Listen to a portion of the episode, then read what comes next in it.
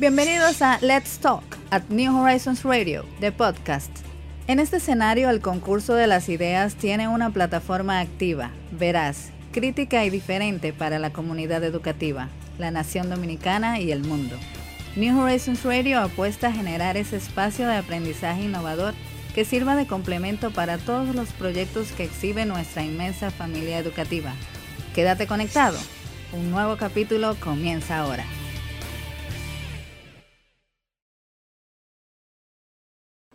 Gracias amigos por continuar con nosotros y ahora, eh, bueno, pues hacemos esta conexión con Telma de la Rosa, quien es directora ejecutiva de la AINEP, la Asociación de Colegios Privados. Y bueno, pues necesariamente tenemos que continuar con las reacciones necesarias con respecto a las declaraciones que diera el, el final de la semana pasada el Ministerio de Educación conjunto con el Ministerio de Salud Pública y los planes y protocolos que se supone que están en progreso para la posibilidad de la reapertura de las escuelas de manera presencial. sí, eso es evidente que eso está en progreso. Telma, buenos días. buenos días, gracias por tenerme nuevamente ahí. Tercera eh, presencia es verdaderamente mi casa. Deja de contar ya. Recuer, recuérdate que eh, este es el pulmón del sector educación en la República Dominicana, por tanto, para que el sector educativo respire y, y más la institución que tú representas, pues obviamente que tu presencia en New Horizons Radio debe de ser eh, muy, muy, muy eh, frecuente, ¿no? Eh, Telma, yo necesito entender, yo necesito entender la reforma de la Constitución del año 2010 de, de para el presidente Leonel Fernández y su partido blindarse. no se tomó seis meses. Entonces, ¿cómo es posible que desde, desde, octubre el Ministerio de Educación está trabajando en los protocolos? Ya vamos para seis meses. A ver. Gracias, Pauti. Mira, eh, nosotros estamos, celebramos la, la, realización de esa rueda de prensa y reunión conjunta porque puede ser un indicativo de, de la seriedad con la que están tomando el tema. La, la verdad es que todos los que están en el sistema educativo saben que tanto las asociaciones como los colegios de manera individual han ido presentando propuestas para los protocolos eh, y algunos de ellos de manera conjunta, como aquel que se presentó con la UDIEP, con Inicia, etcétera. Entonces, eh, los celebramos como una buena noticia. Lo que nosotros entendemos es que ya hay que ir aterrizando porque tenemos un tiempo presentándolo, incluso hoy en la prensa vemos cómo Inicia se refiere a esto, de que hace un tiempo que se han estado trabajando los protocolos. Entonces, de nuestra parte celebramos que públicamente digan eso eh, y que reiterar, estamos dispuestos a seguir colaborando con ellos. Eh, no es únicamente la apertura del sistema privado, estamos pidiendo la apertura de los centros públicos y privados que estén preparados y lo que toca es que inicien las visitas a los centros, que levanten los, reportes a los centros. Eh, y hay algunos centros que han visitado, no le han levantado reportes y tener una idea de un calendario de visitas porque no sabemos cuándo va a concluir esto. Vemos como los programas de vacunación han tenido problemas en Europa, problemas en Estados Unidos, aquí ni siquiera ha llegado la primera vacuna, ni tenemos certeza bien de cuál vacuna es que va a llevar. Salió en el fin de semana en una publicación muy seria que se llama Bloomberg, que al RIT y que ellos habían creado una calculadora para tener una idea de cuándo volveríamos a una semi-normalidad a nivel mundial y decían que en ese momento y con el ritmo actual de las vacunas, estamos hablando de quizás siete años para volver al ritmo normal. Claro, a medida que los planes de vacunación vayan avanzando, este, esta, este time frame va a ir disminuyendo. Pero nuestros niños, siete años es mucho tiempo y sobre todo para el sistema público, porque como sabemos, los del sistema privado pueden procurar soluciones individuales para mitigar un poco el daño, pero esa brecha se va a seguir aumentando con el sistema público eh, y ya todos conocemos los estudios, conocemos las implicaciones psicológicas en el desarrollo cognitivo, etcétera, de los niños. Entonces, eh, yo te diría que esto es un resumen. Celebramos la, el anuncio y quedamos a la espera de los próximos pasos concretos para encaminarnos, encaminarnos a un retorno a las aulas. Telma, eh, dale, Ana. En el entendido, Telma, de que como anunciaba eh, esta reunión conjunta, esta rueda de prensa conjunta el viernes pasado, de que se Pero ellos participaron de la rueda de prensa. Ahí voy. No, de que ellos no estaban en la rueda de prensa. A que los sectores interesados pues pudieran aportar sus propuestas pero ¿cuántas propuestas ya ha llevado instituciones como la AINEP y ustedes estuvieron allí presentes? ¿Fue con el aval de la, de la asociación? Cuéntanos un poco entonces de ya de estos pasos que ustedes ya han dado, que parecería que, que eso no existiera, que eso no se ha hecho. Mira, esa reunión conjunta que generó toda esa prensa y notas de prensa fue únicamente para la prensa. Los colegios no estuvieron ahí, pero el día anterior. Sí, ustedes tuvieron una reunión con Susana. Que, que, también fue, se podría decir, la primera vez, porque tanto INEP como los colegios, siguiendo los canales institucionales adecuados, eh, hemos ido tanto al Ministerio de Salud Pública como al Ministerio de Educación, pero no había quizás eh, una uniformidad en el criterio con el que se estaban manejando ambos ministerios. Entonces, eso nos creaba un poco de incertidumbre a todos, porque no, no, no estaba del todo claro. Por esto fue que se celebró esta reunión. Es como quizás la evidencia de que realmente están trabajando de manera conjunta, porque no puede existir el componente educativo sin tomar en cuenta ciertamente la salud. Si no trabajan de manera conjunta, pues no vamos a avanzar, nos podríamos perder en un, en un mar eh, administrativo. Entonces, eh, esa eh, reunión que precedió la, de la prensa fue una reunión entre el Ministerio de Salud Pública el Ministerio de Educación con viceministros. Ahí estuvieron presentes las más de 30 asociaciones del sector educativo dominicano. AINEP leyó un documento, un documento que expresaba básicamente sus eh, preocupaciones, tocaba algunos hechos y al COVID, reiterábamos nuestro interés de trabajar de manera data, porque uno de los argumentos que se utiliza para tratar de, justificar la no apertura es que, bueno, ah, ok, abrieron en Suiza, pero Suiza no se parece a República Dominicana. O sea, a veces hay hasta un problema de con quién tú comparas República Dominicana, porque Haití quedó abierto, por ejemplo, pero quizás ahí te dirían, no podemos compararnos con Haití, pero entonces, si, si le enseñas un país africano, te van a decir, ese país africano no se corresponde, entonces, ¿con qué país tú comparas? Y bueno, hemos estado continuando recopilando la información y suministrándola. Bueno, eh, y estamos en espera de que del próximo paso, porque ya hemos presentado protocolos de manera individual y de manera conjunta. Por eso uso tanto la palabra aterrizar eh, y hablo de los eh, bueno, exacto, y hablo de aterrizar en, ese sentido. Telma, precisamente vamos a aterrizar. En la reunión del jueves con la dirección de centro educativo privado y, la vice, y los viceministros de salud, lo que se planteó claramente, esa fue una reunión de ventilación, le llamo yo, donde ustedes pudieron ventilar un, número importante de centros educativos privados de todo el país, pudieron ventilar todas las inquietudes que tenemos con relación a la detención del proceso de reapertura pero al final se planteó la misma barrera que siempre se ha planteado, de que cuando la positividad de la transmisión de la enfermedad en República Dominicana esté por debajo del 5%, entonces se puede hablar de abrir los centros educativos privados.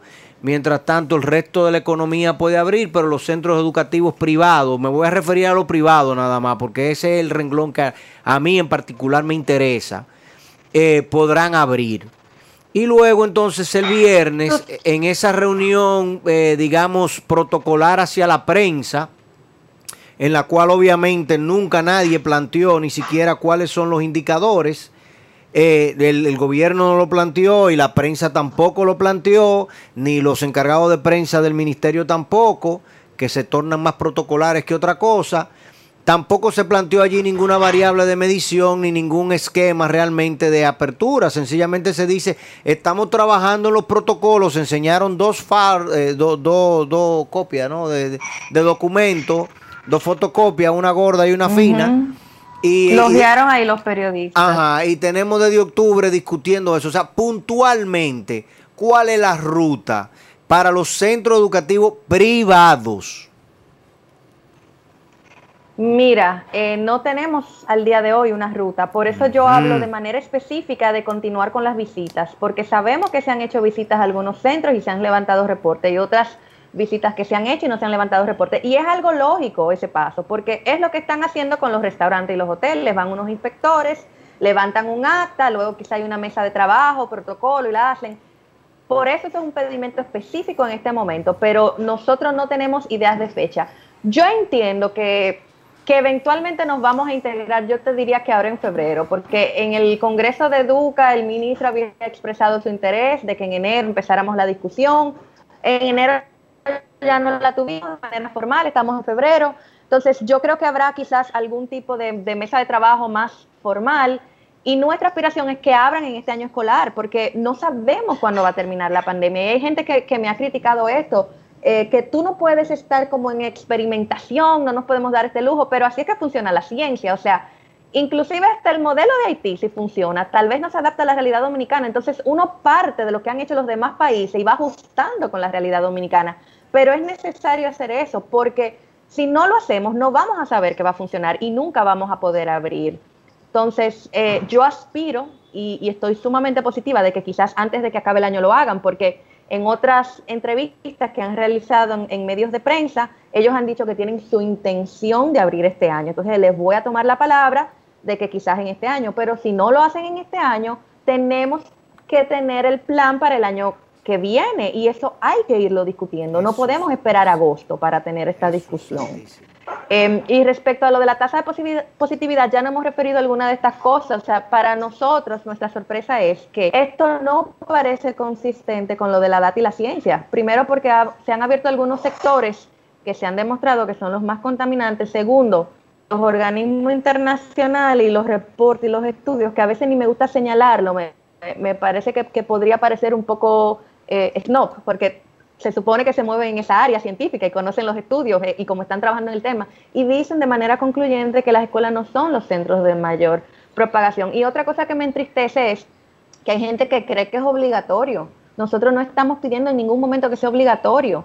No, y tampoco son todos los colegios. Nosotros estamos muy conscientes de la realidad dominicana y se nos tilda de, quizás estar preocupado únicamente por el privado. No, los del privado quizás van a sobrevivir, los niños, como decimos. Es más, quizás sorpresivo que la gente no entienda el impacto que está teniendo en las personas menos privilegiadas y cómo amplía la brecha. Entonces, no. Eh, urge, urge. Oye, Telma, Telma eh, quédate en lo privado.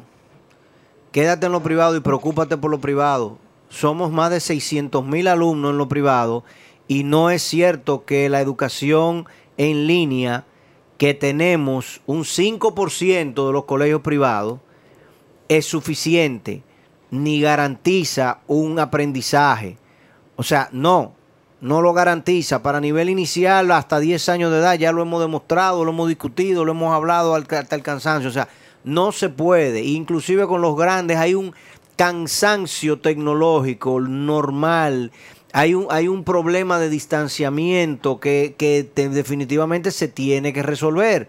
Y ya en el programa hemos, hemos discutido y hemos eh, mostrado data, tal y como tú hablas, sobre esta situación. Entonces, mira, el Ministerio de Educación tiene que separar la realidad privada de la realidad pública y tiene que brindarle soluciones a ambos escenarios.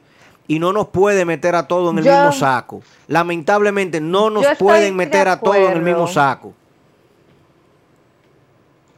Yo estoy de acuerdo, pero entiendo, o sea, es, privado y obviamente con quien yo más trabajo es privado, pero el ministro tiene una obligación con ambos sistemas. Sí, pero él tiene una obligación con ambos sistemas. Tiene que tener el acceso es ambos, pero que hay, lo que te quería decir, Foundly, es que hay centros públicos que podrían hacerlo. O sea, para correcto, de debatir ese argumento, es correcto. Los cogestionados Exacto, podrían abrir, o sea, pero aquí lo que quería era desmontar ese argumento. No beneficiaría únicamente a los privados, porque tenemos lugares con muy poca incidencia, que, lo hemos discutido antes, que podrían abrir, además de los centros eh, congestionados. Entonces, esto era por, para aprovechar el espacio que, tengo ahora y la oportunidad, y quizás algunas personas que, están eh, empezando a entender el sistema educativo no lo conocen, pero sí hay lugares en el sistema público que se podrían beneficiar. Entonces, no se le estaría dando un beneficio a uno. No, oye, Telma, en eso estamos plenamente de acuerdo. En el momento en que el Ministerio de Educación tome conciencia del daño que le está causando a esos alumnos en lugares donde sencillamente no hay enfermedad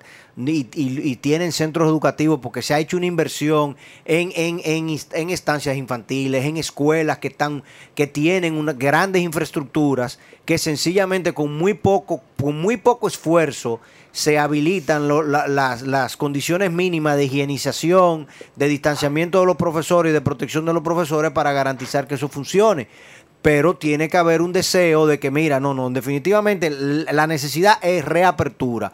Y obviamente, tal y como tú señalas, cuando tú hagas la reapertura, va a haber una, una porción importante de las familias que no van a enviar a sus hijos a los colegios, que lo van a hacer de manera voluntaria y a las escuelas tampoco. Entonces, bueno, eso que sigan tomando la clase a distancia, que sigan viendo la televisión y la radio, que sigan eh, recibiendo por WhatsApp su paquetico de, preguntas y respuestas, pero la mamá y todo lo que quieren enviar sus hijos a las estancias infantiles a, y a los preescolares y a los colegios, los que quieran que tengan la posibilidad de hacerlo, porque si tienen la posibilidad de hacer cualquier otra cosa dentro de la sociedad, cualquier otra cosa dentro de la sociedad, ¿cómo es posible que no pueden ir a la escuela? Es una pena, sin duda. Sí, entonces. Sí. Y no podemos pensar en que para el año eh, escolar eh, que viene, porque tal y como tú señalas, esto no se va a terminar en agosto, como no se terminó en enero. O sea, cuando nosotros estábamos en marzo, nadie se imaginó que en agosto del año pasado todavía íbamos a tener el problema del, del contagio. Y nadie se imaginó en agosto cuando el, cuando el ministro habló en agosto de que voy a postergar para el 2 de noviembre, porque entonces a partir de esa fecha vamos a iniciar, tampoco nadie se imaginó que para, para noviembre, eh, eh, para enero íbamos a estar en esto. Ya pasó enero hace rato. En agosto vamos a estar en el mismo lugar. Entonces no podemos seguir postergando esto, porque el niño que tenía cuatro años en marzo del año pasado ya tiene seis. Telma, te agradecemos. Eh, estamos muy preocupados eh, y, de nuevo, discúlpenme que me tengo que retirar. Siempre estoy eh, dispuesta a colaborar con ustedes. Gracias, Telma, querida. seguir continuando esta conversación que, que me alegro de que ya de manera más seria y hay más personas en la sociedad que entienden la necesidad de que hablemos de esto. Entonces, Muchísimas gracias a ustedes. Gracias a ti, Telma. Un abrazo. Gracias. De hecho, la primera conquista, en efecto, ya se ha logrado y es poner el tema en el tapete. O sea que sin duda eh, lo que esperamos es eh, definiciones concretas, no en lo más, más, pronto que tarde. Señores, gracias por haber estado con nosotros en el día de hoy. Mañana a las 11, una vez más, tenemos esta cita en New Horizons Radio. Recuerden suscribirse, eh, activar las notificaciones en nuestro canal de YouTube y nos reencontramos entonces con un nuevo tema acá en New Horizons Radio. Feliz resto del día.